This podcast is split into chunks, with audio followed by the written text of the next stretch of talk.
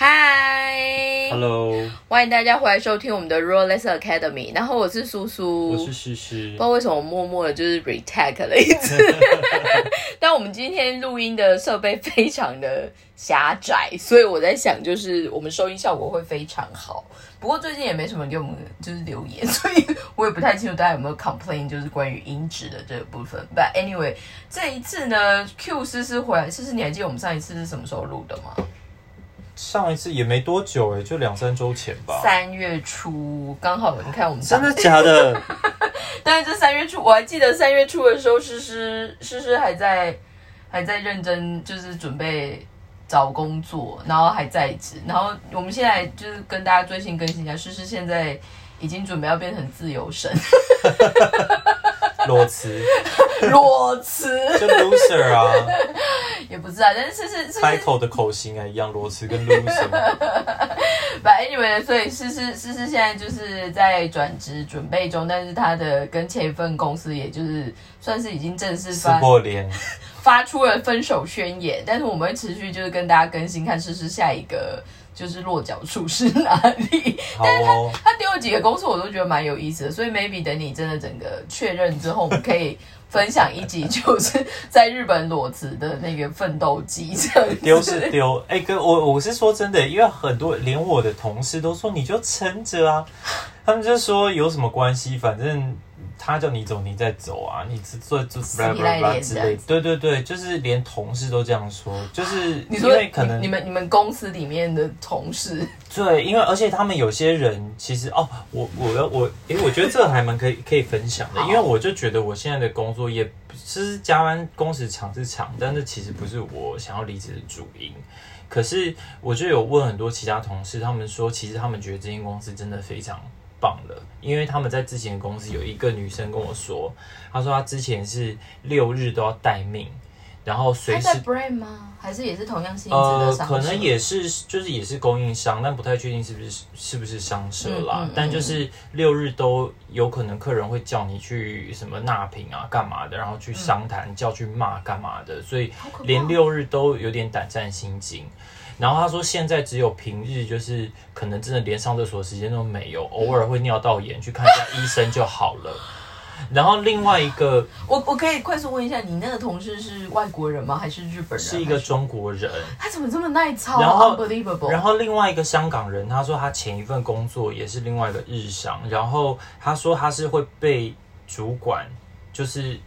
罚站，然后连续骂一个多小时，而且就是铺天盖地的乱骂，人格毁灭式的骂，然后骂到他晚上回家哭到声音都哑了。我有问题，他说那个就是这样子对待他的那个主管或那个公司是日本人吗？是日本人，unbelievable，这样是超级跑哇哈拉哎。对，但是因为日本昭和时代的确是有很多这样子跑哇哈拉的主管啊，然后还有另外一个日本人，真的是日本人，他就是因为我们现在不是哎。这算了，不要讲细节。总之，他在之前的公司呢，就是是每一天都赶终点，就是要赶最后一班电车回家。我补充一下，日本终电大概是十二点出左右。对对对，然后就是晚上十二点多。对，而且而且就是也是没事就被营业叫来骂干嘛的，所以他觉得现在这公司真的非常棒。他只要十点过一十点半怎么下班，都就是已经比以前早很多了。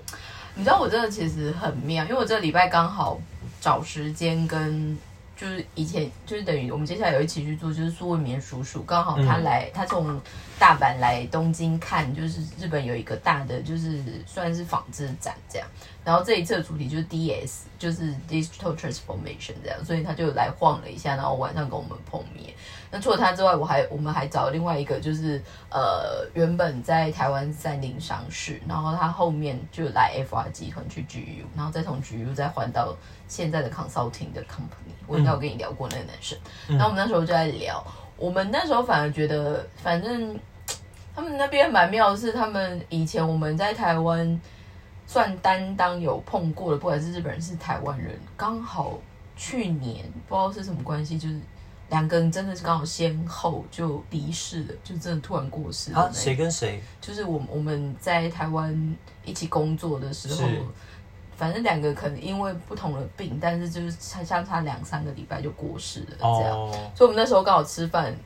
的时候就觉得感慨万千，但是那个 moment 我们其实就提到一个很特别的，就是说不知道从什么时候开始，这个业界好像变成黑心是很正常的，或者就是公司很长，或者就是在更 aggressive 的说法，就是说好像只有真的情绪或态度或人格特质很坏的人，反而都在这个业界。嘛做的还不错，或者是他可能是品牌的 decision maker 还是怎么样。然后，反正我们那时候当然就是也有顺便聊，包括就是像 FR 集团或者就是像无印良品这样。那特别因为叔叔以前他是上色体系里面帮忙做纺织品吊打的，所以他其实看到很多第一线的问题。所以那一天就是，我觉得叔叔那天可能他可能就是感慨万千，然后有太多事情，他就在那边破口大骂，就是说现在就是有些品牌，好像他们就举例来说，好。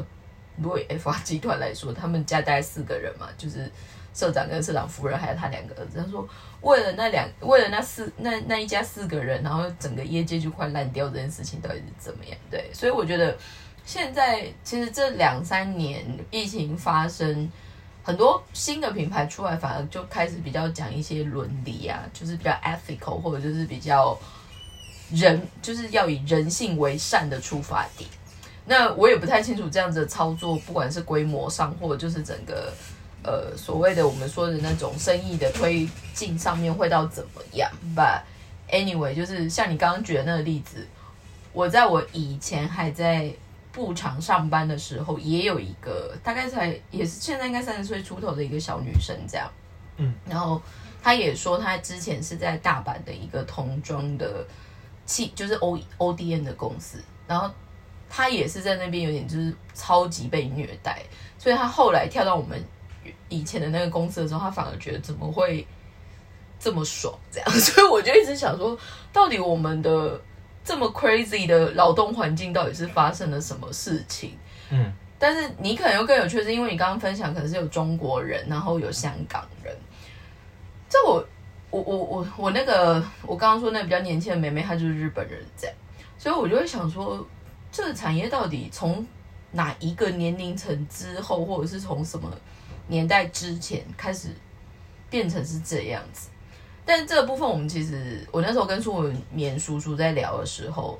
他就有说，反而真的是近十到十五年，因为 fast fashion 起来，然后一般的服装产业它变成是就很闷，所以他们反而不知道为什么就变成性格很坏，就很容易去欺负人，或者就找你麻烦要克诉你这样子。但是这一个状况现在反而在今年很妙，是因为很多海外生产的基地不得不调动。我不知道你们公司影响怎么样，但是日本如果你是比较正常时装的那种大型集团，包括像什么 T S 还是 Onward 他们那一挂的，他们其实都有慢慢在调整三成到四成，就是回来日本 local 做生产。所以日本其实现在的成衣厂算是爆单，嗯。但是成本面或者就是工时上面，其实就会发生很多奇妙的冲突。那我反而想问一下，说那你们在疫情期间，因为你们应该很多现在是中国生产嘛，嗯，然后大概从上海封了嘛，但是上海大概从两周前开始就陆陆续续在封。你们是因为工厂比较在里面没有被影响吗，还是怎么样吗？有被影响啊，可是因为那个一般。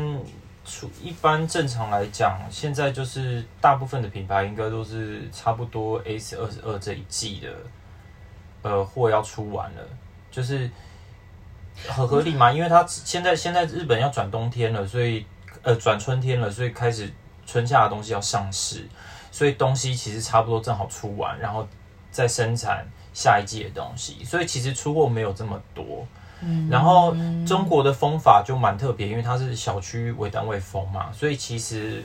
蛮多工厂其实某种还是可以维持某种程度的生产。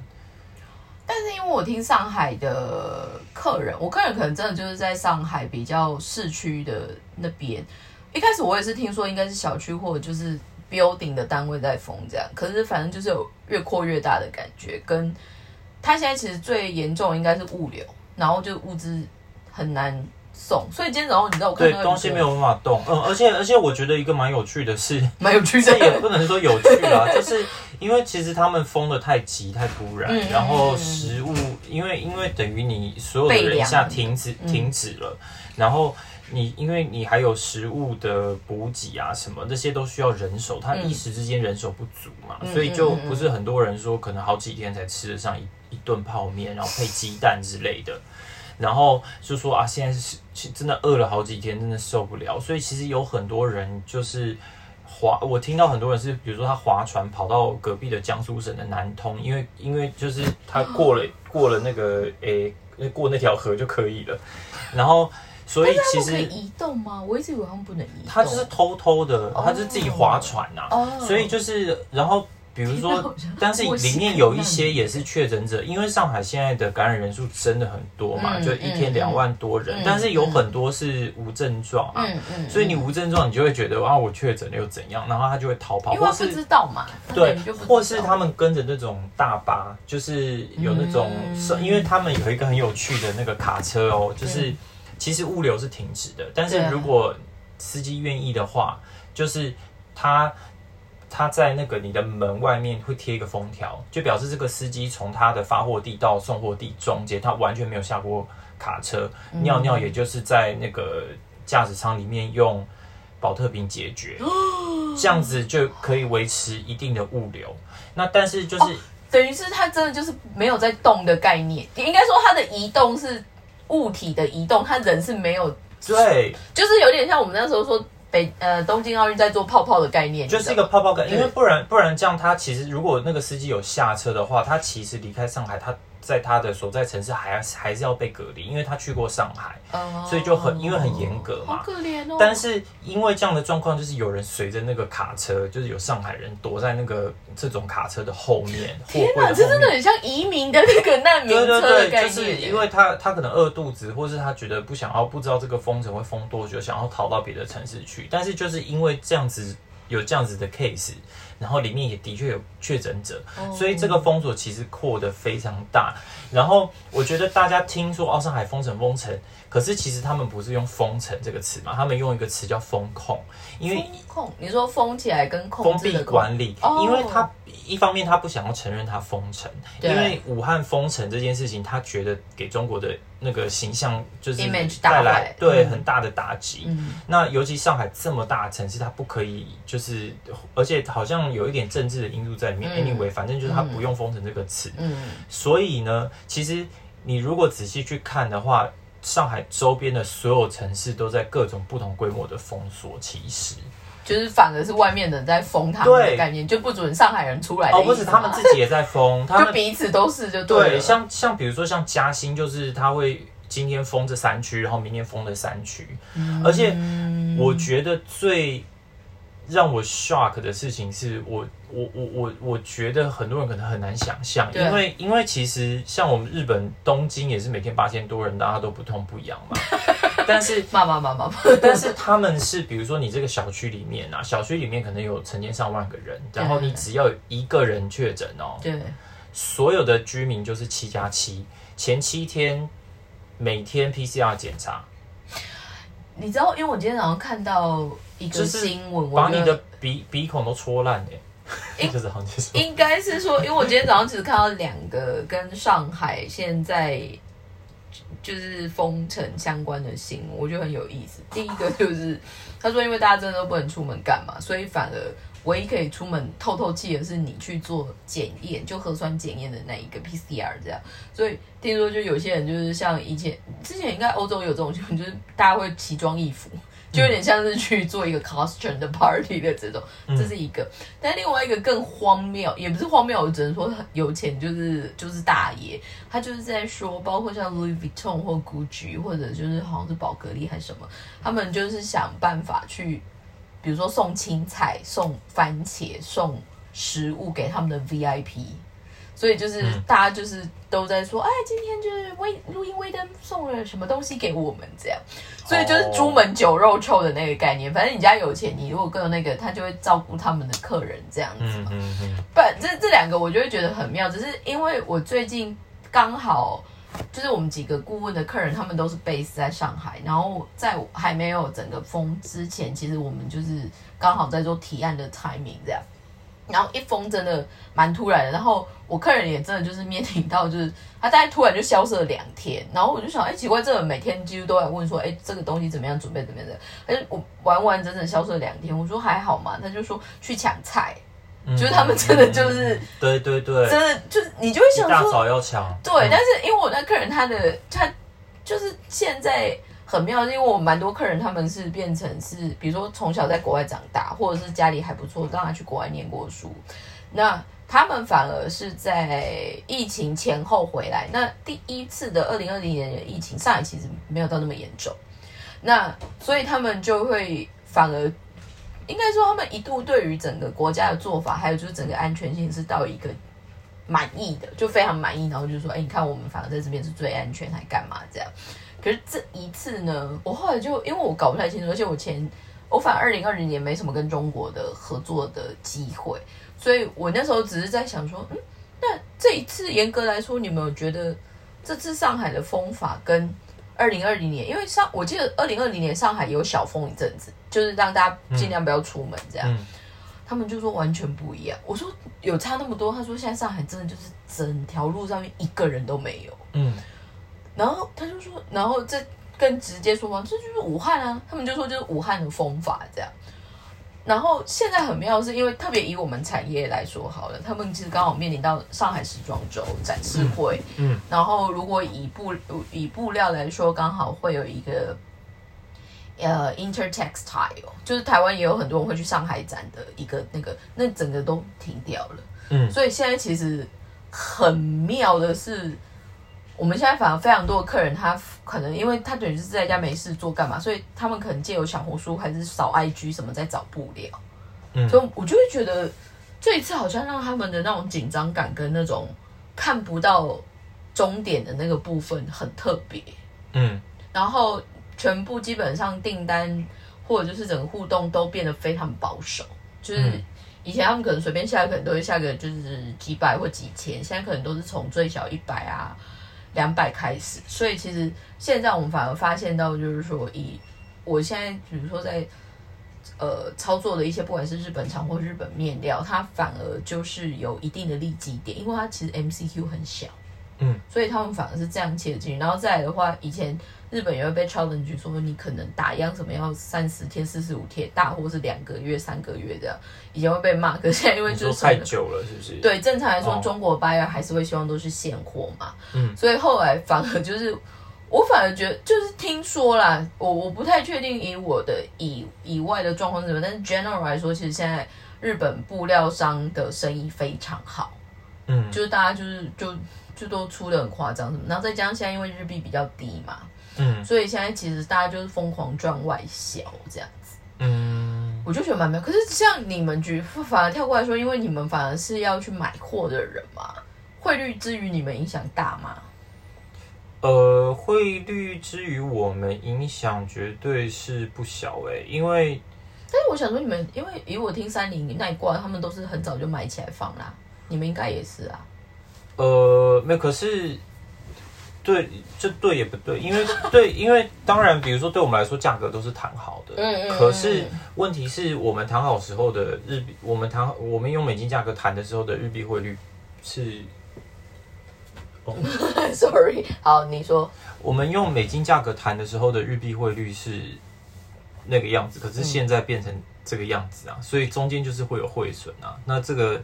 其实哦这个其实我们要承担一点点，我们的客人也要承担一点点，因为我们是做 OEM 的嘛，所以这个一定会发生。你们现在商品已经有整个往上调的感觉了吗？就是 retail price 或者就是 FOB price 有往往上走的做法的吗？呃，不会往上走，但是就是会跟客人讲说，就是会只能呈现给客人说，因为客因为怎么讲呢？因为我们以 OEM 的做法来说，客人都是希望可以避掉这样子的汇汇差的风险，嗯对，所以其实他当初在报价的时候就希望我们报高一点，因为它的售价不能变嘛。哦哦哦，他 retail price 店铺基本上是没有办法改来改去。对对对，所以对他来说，就是嗯只要这个汇率成长，就是压缩到它的获利空间。那现在的确就是发生这样子的事情，所以其实一定会反馈到我们身上嘛。因为说是说我们哎、那个，就我们只负责帮你做进出口，但是我们毕竟有抽一定的佣金，所以它压缩到的获利空间就会希望从我们的佣金上面去做一些反馈，就是等于叫就杀我们的价钱就对了啦。你知道这这个我觉得很好，也是我反而就是这个礼拜在跟苏文明叔叔在吃饭的时候，他就反而在大骂，就是因为简单说，他就坦白说，他觉得就是日本汇率只会越来越烂，因为他们央行、应该说日本他个人觉得一个非常大的政治导致的经济政策错误判断，就是从阿贝桑开始把日本的汇率一直变成是产品力的一个加分点的这个设定。嗯，就是他一他有一点就是要打压，让所谓的出口就是多一点利基点。可是他以他就是以那个叔叔他的看法跟说法，就是说他反而养出了就是很多不认真的日本人，就会觉得就是说、哦，反正我我现在汇率还是关税就这么有 favor，哈，我东西不一定商品力很好什么，但是我日本就是很好买。可是我后来听到这个，我觉得很有感，说嗯，这不是很像我们之前就是央行打死不 不调涨的那个概念吗？所以我就会觉得，骂可是我觉得日本产品很贵耶。应该是说你，我觉得很幽默的是，如果我我我刚刚因为我刚好就是公司有缺一点，就是一般的备品，比如说像胶带什么，我就在我们公司附近有一个呃百元商店，其实就挖斗商这样子。然后我对那个很有感的是，因为我那时候它等于就是100就是 h a k i n 嘛，就日本的百元商店。可是我下去的时候，我反而觉得日本的 h a k i n 可能是跟 Uniqlo 的客人一样是非常 global 的，因为我那时候下去就有讲英文的，有讲中文的，然后当然也有日本人这样。我觉得很妙的是，你可能会觉得日本的产品很贵，对不对？可是如果你在 daily life 你所买的东西，其实很贵啊，应 因为就该像台湾也有十，也有什么三十元还是五十元商店。三十九，就像大创这样子。对，那个可是台湾以前在还没有大创的时候，也有那种就是杂那个杂杂货店啊，但是我有一个问题，你类似、啊。你是从一开始搬来日本，你就觉得它 general 的东西很贵吗？还是你是觉得最近让你觉得东西有更贵的感觉？我一直都觉得很贵，而且因为真的假的？而且因为今年要涨水电啊，我不知道你有没有发现，你水有啦，它整个那个光热费都上去了。对对对对对，就其实整个生活成本非常高啊。应该是说今天，因为从乌克兰跟俄罗斯打仗之后，日本就很多开始经济经济的特殊专题就一直出来，包括因为乌克兰本身是很大，是世界第二大的小麦出产国。那日本的饮食习惯里面很多采购就是都从那边出来，所以包括面包啊还是什么都有在讲。那他们就是开始在试算，从一开始可能说至少涨十五帕，到现在可能说没有，可能会涨到二十到三十。那修姑邦就是我们说一般可能家庭他早上起来会烤个吐司给大家这样子的话，他说现在怎么 average 大概是一百多块、两百块日币以内的那种三片还有五片的那一种，在接下来如果这样持续往前走的话，maybe 哪一天你去买那个五片装会变成四百块、五百块日币都很正常这样。可是这个其实很妙的是，日本某方面是算是仰赖进口的部分蛮多的，因为他们的确还是有他们国内可以自产自销的。可是我觉得他们在选所谓的，因为 general，我觉得你刚刚可能会觉得日本好像 general 算贵的，可是他们在一般就是买东西，像现在很红的，像什么业务超市那一挂的，其实意外是算便宜的。可是我跟你讲，你如果因为我大概二零二零年疫情发生后，我其实就是有回台湾一趟嘛。我那时候刚好做 project，待了两三个月。台北现在东西其实也不便宜耶，应该说 general 现在全世界的整个物价感都是往上走的。我也一直在想说，到底是从什么时候开始关键变成就是这么有感？就是疫情之后，通膨这个是全世界都在发生的现象是没错，但是但是我觉得日本的贵不是说，就比如说如果你可能只是你是觉得 CP 值很低的贵吗？还也不是，它就是你单纯去，我觉得在选择上会有一点不一样。比如说跟台湾，就是比如说像我觉得在日本中价位的餐厅比较多，就是比如说三千到六千，你说这个欠的价位的，那种嘛，连锁型的对对，那你如果同样的价格，你换到呃不是是我说价位上，就是、比如说 average 大家的对对对，就比如说消费单价这样，三千到六六七八九千你这样子。吃的比较贵好不好？现在很多都一千多而已啊我说这样子的餐厅很多，可是，在台湾，你如果说同样换成一千多价位，就是你直接换成台币一千多的比较少，你要么就是两三千更高级的，但是要么就是那种三五百日台币的非常多。那这个换换成日币就是两三千，所以我觉得这个是只是单纯就一个在庶民消费上是一个一个感觉。然后你比比如说像比如说像你买衣服啊，如果都去 Uniqlo，可能没有这么多，可能不会这么有感。对，但是但是你在台湾，比如说就算你一些台湾的自创品牌，其实一件什么三五千台币的也是也是不少啊。但是在日本，其实像这种比较中产阶级消费的呃服装品牌的话，可能就会到三四万、五万一件衬衫什么的。你讲这种，你知道斯梦乐吗？喜马木拉，喜马木拉他们 general 也都是一两千块日币而已。对对对对，所以我说，如果你讲廉价品牌，那当然就那当然就另当别论。因为日本，我觉得真的很强的，真的也是这一块，就是在很低价的低价的连那个连那个什么连锁产业。你知道，你知道，我觉得很幽默，是因为我前我刚好上个礼拜看到他们在讨论一件事情，就是日本的百元商品市场应该正式突破整个规模啦，整个市场规模应该是刚好正式突破一兆日元这样。嗯，我那就是想说一兆日元很多嘛，可是我后来刚好最近看 Uniqlo 就是 FR 集团财报这样，他们去年一整年是做两兆多，所以我想哦，一兆可能算蛮多的吧，因为他在设定的是日本，你要想一百块的日币的东西，你要卖到上兆，你要卖多少个的那种感觉这样，然后应该是，而且日本现在很好玩的是，反而。比如说像百元商店的崛起跟存在，其实它另外就是打到或者是磨耗的另外一个 zone，反而是第一个像文具店，因为很多像你看像我，我可能就是不会去一般文具店买，我就去百元商店买我需要的一些一边的好品这样，然后再来它也有可能会打击到就是那种。我我觉得应该是说，日本以前分工分业，大概这个东西只有那边会卖的概念都在所谓的百元商店的崛起之后，有点被混乱了。就是它有生活用品，也有简单的食品，然后可能也有像我们说文具，甚至于现在还有那种小型的那种很便利的小家电，这样，比如说灯啊，或者就是自拍棒啊，还是什么之类的。可是在这里面，反而因为 a k i n 做的很好，他们现在反而像。像大创好，大创现在其实有开稍稍高级一点的三百块的，你知道吗？就是 Standard Prada。嗯，我们上次有去啊，就是那个啊，新居谷那个。可是那个后面他们就开始，反正就是百元系统现在会变成就是有三百块、五百块的这个东西。叫我觉得就是一个很简单，比如说像你在，因为我很喜欢吃牛肉面，所以在台北，比如说你要吃一碗好吃一碗好一点牛肉面，大概是一百五到两百五左右。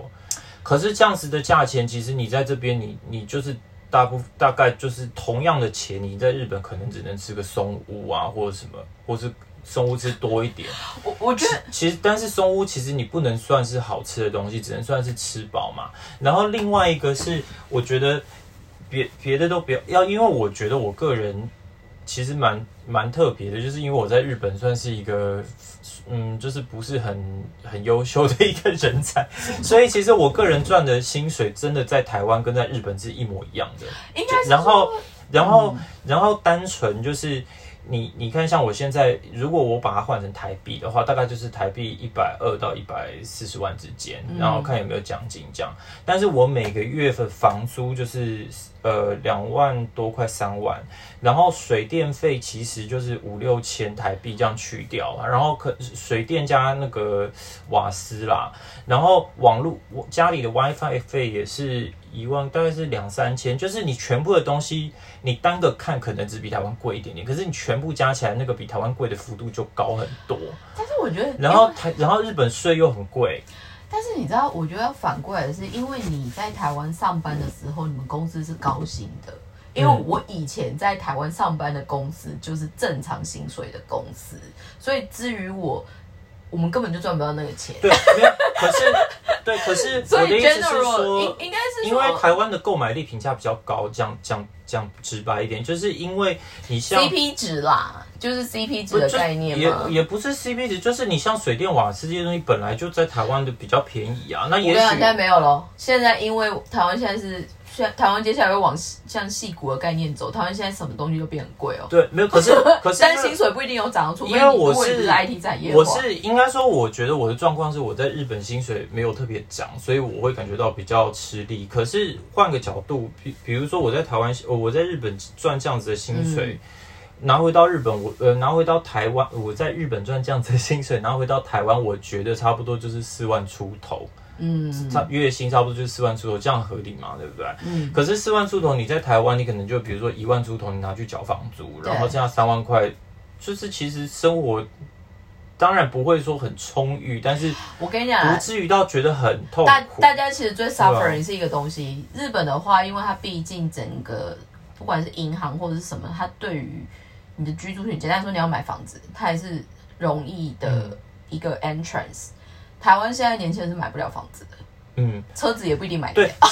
差别就是房子，但是如果 但是它就很大啊。但你如果说问题是，如果因为大家大部分都是租房子嘛，所以其实我觉得租房都同样以租房状况来说，就是在日本，你看像我现在在日本，其实真的是非常每个月都手头非常紧，因为因为我每个月光房租跟要哭了要哭了，我们要把这段给爸听。真的房租跟那个税其实就扣掉二十几万啦。就是就是很很扯啊，就是你你其实你看得到，但是你拿不到手的这种感觉。应该是说，其实这其实也是日本现在对于，应该说现在日本有非常多萨拉利芒开始在做副业，或者就是找不同的出路，也是这样，因为他们其实也是没有那个悠悠，然后另外一个部分，其实现在更多的做法。反而，比如说他如果真的工作心态是更 freelancer 的人，他们其实根本就是也不住东京，他可能就是更往就是地方去这样子。对啊，而且我就我就说，其实像我现在裸辞，连日本人都很惊讶，因为很多人日本人裸辞是撑不了一个月的，他没有存款啊，他每个月都是你像，而且你像我在我公司，我已经没有算薪水高了嘛，可是我我的公司很多我的前辈，他们可能三四年前应聘进去的时候，是从三点五 M 起跳的、欸。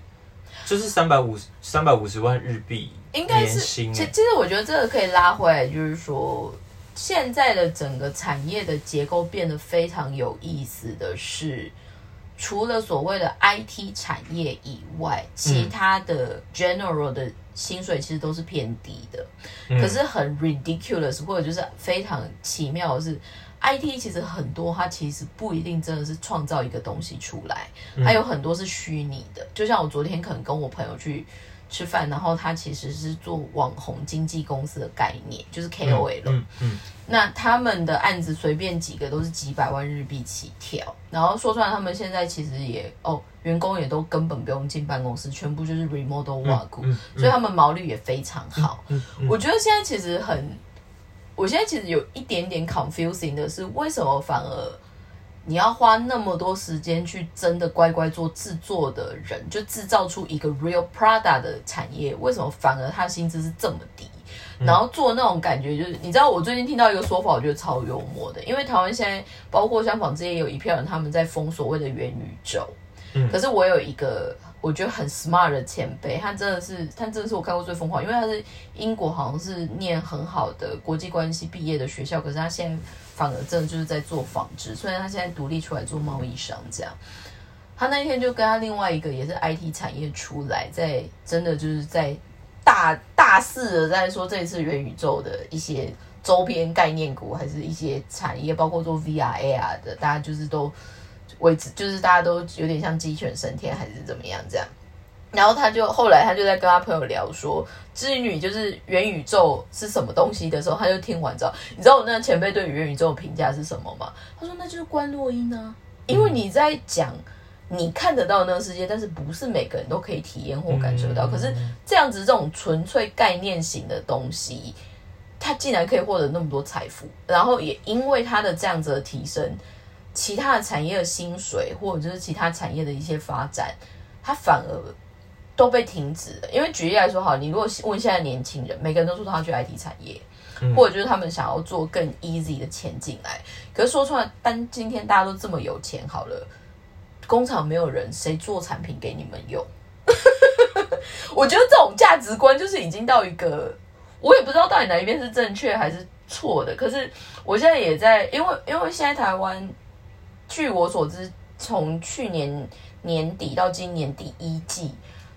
包括彰化或台南有非常多资厂都开始收起来了，然后老板就会直接说，因为我卖地直接赚钱比较快，然后再加上因为现在全台湾 IT 产业都在抢地。所以现在很多纺织厂老板的梦想就是卖地卖厂，嗯，因为他就想说，诶，我看那么久，我搞不好一口气就可以拿十亿干嘛？那员工之前管他去死嘛，反正就员工就叫他管他去死嘛，就这样子。但是现在很荒谬，就是举例来说，我现在就是 official 听到台湾应该就是牛仔也断链了，因为你很大牛仔厂都收了。嗯，然后昨天还有一个我觉得很妙的品牌，因为有他的消费者就问他，就是说。为什么你们家衣服都是 Made in China？嗯，但是你一直说你是台湾品牌，嗯，可是他就后来就是说，慢慢，反正他的意思就是说，因为台湾现在就是没有供应链或没有产业链，嗯，可以让他真的去做出这样子有鉴别度或者是比较不一样的 Prada，、我就会觉得很妙。就至于我，我会觉得。慢慢，但整个大环境还是什么？但是到底什么时候会有一个对的平衡点？因为至于我，至于你好，我不知道你，你可能还有机会。至于我，你如果叫我一辈子，就是我接下来人生，你叫我去做半导体，任何 IT 产业，我是没有办法的，因为你打从心里，我就是不觉得那个产品适合我。哦，我很想，但是你应该有机会想要去试试看，对吧我？想试，但是我年纪已经 超过啦。没有，我我补充一下啦，是因为嗯我觉得就是，我觉得台湾比较像。呃，这样讲有点极端，但是就是比较均平，就是因为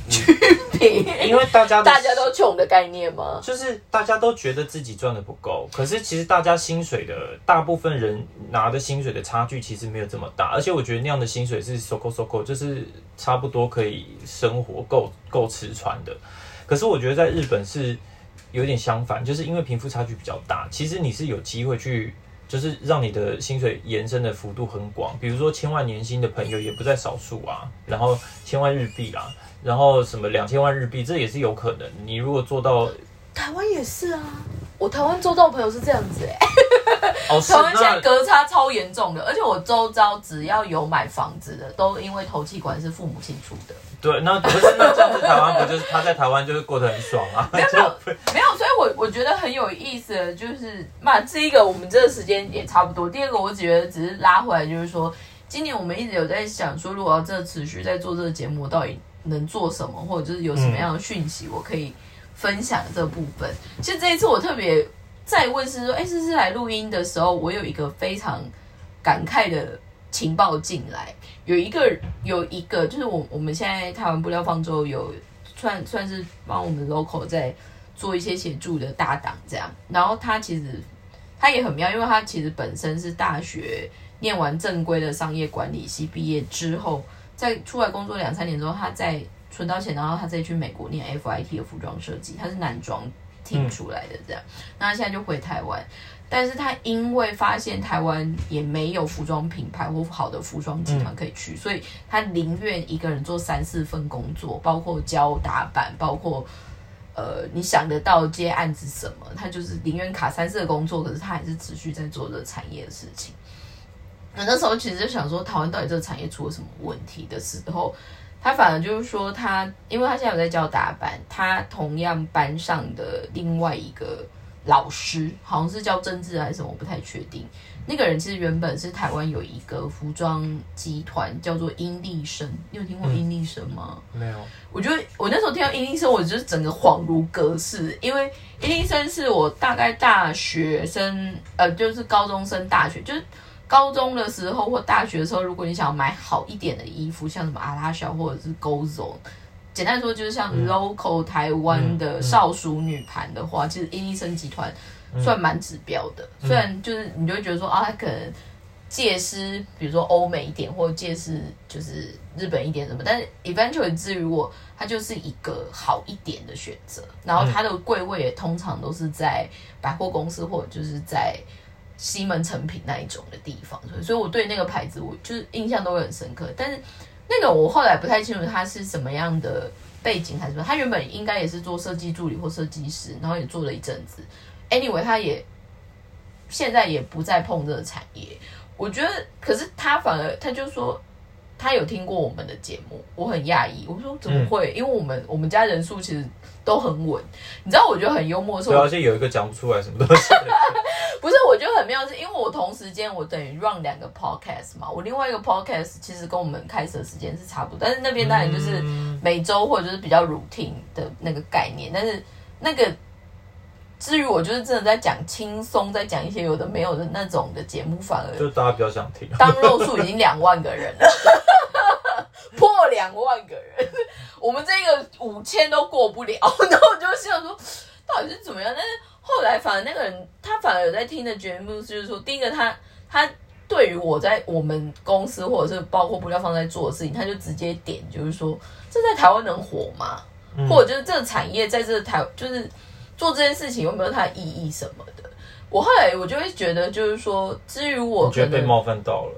我没有觉得被冒犯到，我只有。点他，我就我就只有跟我那个搭档，我就只有跟他说，你刚刚说我在台湾做布料方舟，我是做就是做 charity 的，我不 care 台湾用不用得了还是干嘛，因为我们这个概念现在香港、中国其他国家都在用，台湾如果今天是扶不起的阿斗，也跟我没有关系，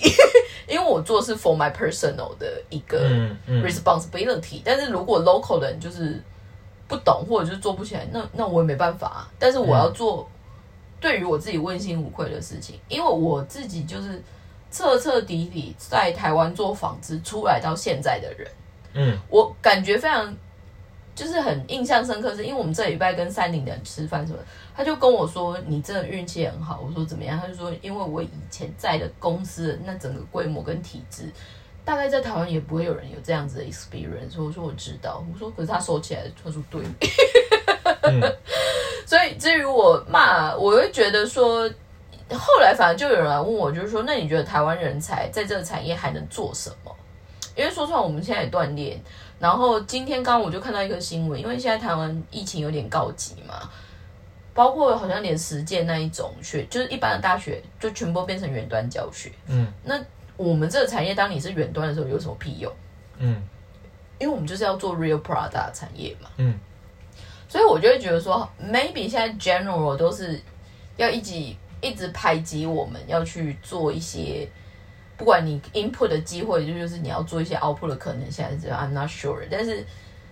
至于我，我觉得如果我们要持续做这样子的发行，或者就是要分享这样子的讯息，我会有点就是期待，或者就是至少让有一些人知道，就是说你如果还是想要做这样子的产业。你其实还是有一线可能，但是你可能要比人家多努力很多，或者是你要放弃也没关系，你也可以早一点放弃。因为说穿了，我觉得大环境它不会因为个人或者就是一些 complaint 去更改。对啊，没有而且我觉得其实你做这件事情的意义就在于说，因为回到你刚刚说，觉得台湾的纺织产业有逐渐在消亡的这种感态上面，我会觉得其实。呃，其实那你的事情其实就是在做一个整合嘛。如果说日本的，比如说纺织布业是，呃，在的确在这个世界上有它存在的价值，然后也持续会越来越很 strong 很强壮的话，然后有能够给这个业界带来很多不同的创意。其实我觉得那就可以，你你在台湾就是做一个媒介，然后你把这样子的布介绍给台湾的人，然后有一定会有这样子的需要。那他就会被知道、被认识。可是，其实如果台湾本身其实做这样子的